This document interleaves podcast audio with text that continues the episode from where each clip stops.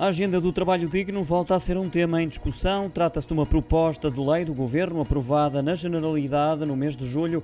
Inclui medidas como o agravamento da compensação por cessação dos contratos a termo, a criminalização do trabalho não declarado, a regulação do trabalho nas plataformas digitais e o reforço da autoridade para as condições do trabalho. Vai ser apreciada na especialidade no âmbito de um grupo de trabalho que foi criado especificamente para esse fim. Grupo esse que reúne já amanhã, agora que o período de férias está ultrapassado passado.